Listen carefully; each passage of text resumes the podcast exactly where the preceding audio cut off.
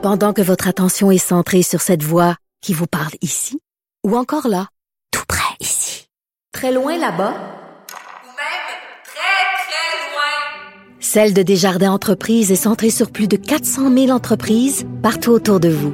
Depuis plus de 120 ans, nos équipes dédiées accompagnent les entrepreneurs d'ici à chaque étape pour qu'ils puissent rester centrés sur ce qui compte, la croissance de leur entreprise.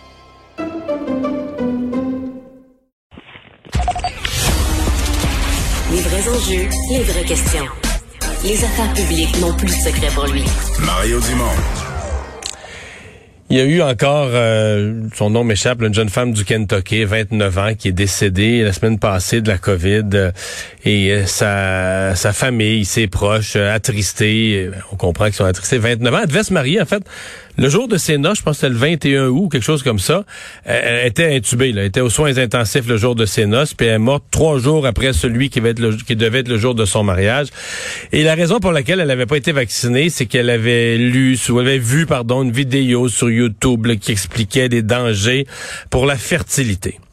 Et cette affaire-là, elle a euh, beaucoup circulé et moi, je l'ai entendu au Québec, des gens qui avaient vu ces rumeurs-là. Et il semble qu'il y a des jeunes femmes au Québec qui se font pas vacciner parce qu'ils pensent qu'il y a un lien entre le vaccin et la fertilité. Qui de mieux pour en parler que quelqu'un qui travaille tous les jours dans la fertilité? Euh, Roland Antaki, obstétricien euh, gynécologue, qui est à la clinique OVO et au CHUM, le directeur du programme en endocrinologie et de la reproduction et de l'infertilité. Bonjour, docteur Antaki. Bonjour, Monsieur Dumont. Je commence avec la question directe. Est-ce que le vaccin, directement ou indirectement, réduit la fertilité des femmes? Il n'y a aucune étude pour le moment qui a démontré qu'il n'y a aucun impact du vaccin sur la fertilité, que ce soit chez les hommes ou chez les femmes.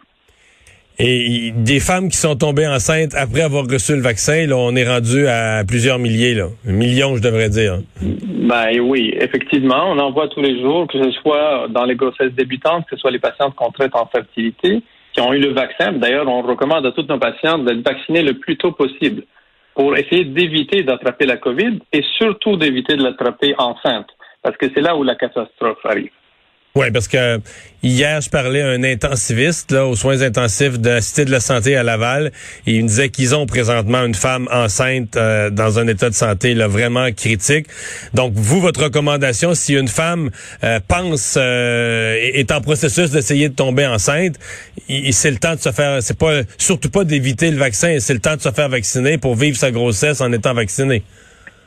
Effectivement, puis c'est quelque chose qu'on dit à tous les jours à nos patientes. Malheureusement, à cause des rumeurs dont vous avez parlé tantôt, il y a plusieurs qui hésitent à se faire vacciner.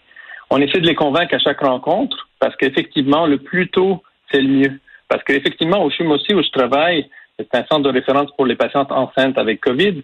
Nous avons eu malheureusement des patientes enceintes très jeunes, en bonne santé, qui, qui, ont, été extrêmement malades ou qui sont encore extrêmement malades à cause de la COVID.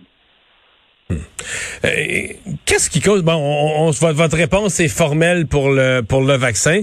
Euh, quels sont les cas? Parce qu'on dit que l'infertilité est en est en hausse, il y a des gens qui disent ben là c'est à cause de tous les vaccins puis les médicaments. Qu'est-ce qui euh, cause des problèmes d'infertilité à votre avis? En fait, on sait qu'une femme sur six, euh, ou en fait un couple sur six va souffrir d'infertilité. Les, les, raisons de la société moderne ben, sont, sont multiples. Une des principales raisons, c'est le retard. C'est le fait de retarder euh, la fertilité, retarder le désir d'avoir des enfants. On sait que l'âge de la femme, principalement, est le facteur le plus important. Puis avec notre société moderne, les études, le travail, on reporte ça plus tard. Puis c'est souvent une des causes principales. Euh, y a, Donc des, femmes, des femmes vont décider d'avoir un enfant à 37 ans, là, on prend la décision, c'est le temps, c'est le moment. Ça fonctionne pas, mais peut-être si la même femme, euh, dire, dans l'époque ancienne, elle aurait eu, elle aurait eu ses premiers enfants à 19 ans, ça, elle aurait été fertile. C'est un peu ce que vous dites là. Effectivement, puis on a souvent ces questions-là. Le, le, euh, des patientes viennent nous dire ah ben, ma, ma grand-mère a eu son dernier à, à 43 ans. Mais la grand-mère à 43 ans, c'était c'était son, son, son, des fois son huitième enfant à 43 ans et non pas son premier à 43 ans, par exemple. Ouais. Ma grand-mère, c'était son 15e. à, 40, à 44 ans, si je ne m'abuse. Ouais. Euh. Donc, euh, des facteurs. Est-ce est-ce qu'il y a des facteurs euh, environnementaux? Ça aussi, ça circule. On dit est-ce que euh, la pollution, la, la, présence dans notre environnement d'éléments toxiques et autres, est-ce que ça, est-ce que la recherche là-dessus démontre qu'il peut avoir un lien avec l'infertilité? Effectivement, il y a plusieurs recherches épidémiologiques sur l'environnement qui ont démontré que la présence de, toxines, d'hormones, d'autres produits nocifs dans la nature actuellement et sont reliés à une diminution de la fertilité. Puis le meilleur exemple, c'est la fertilité masculine.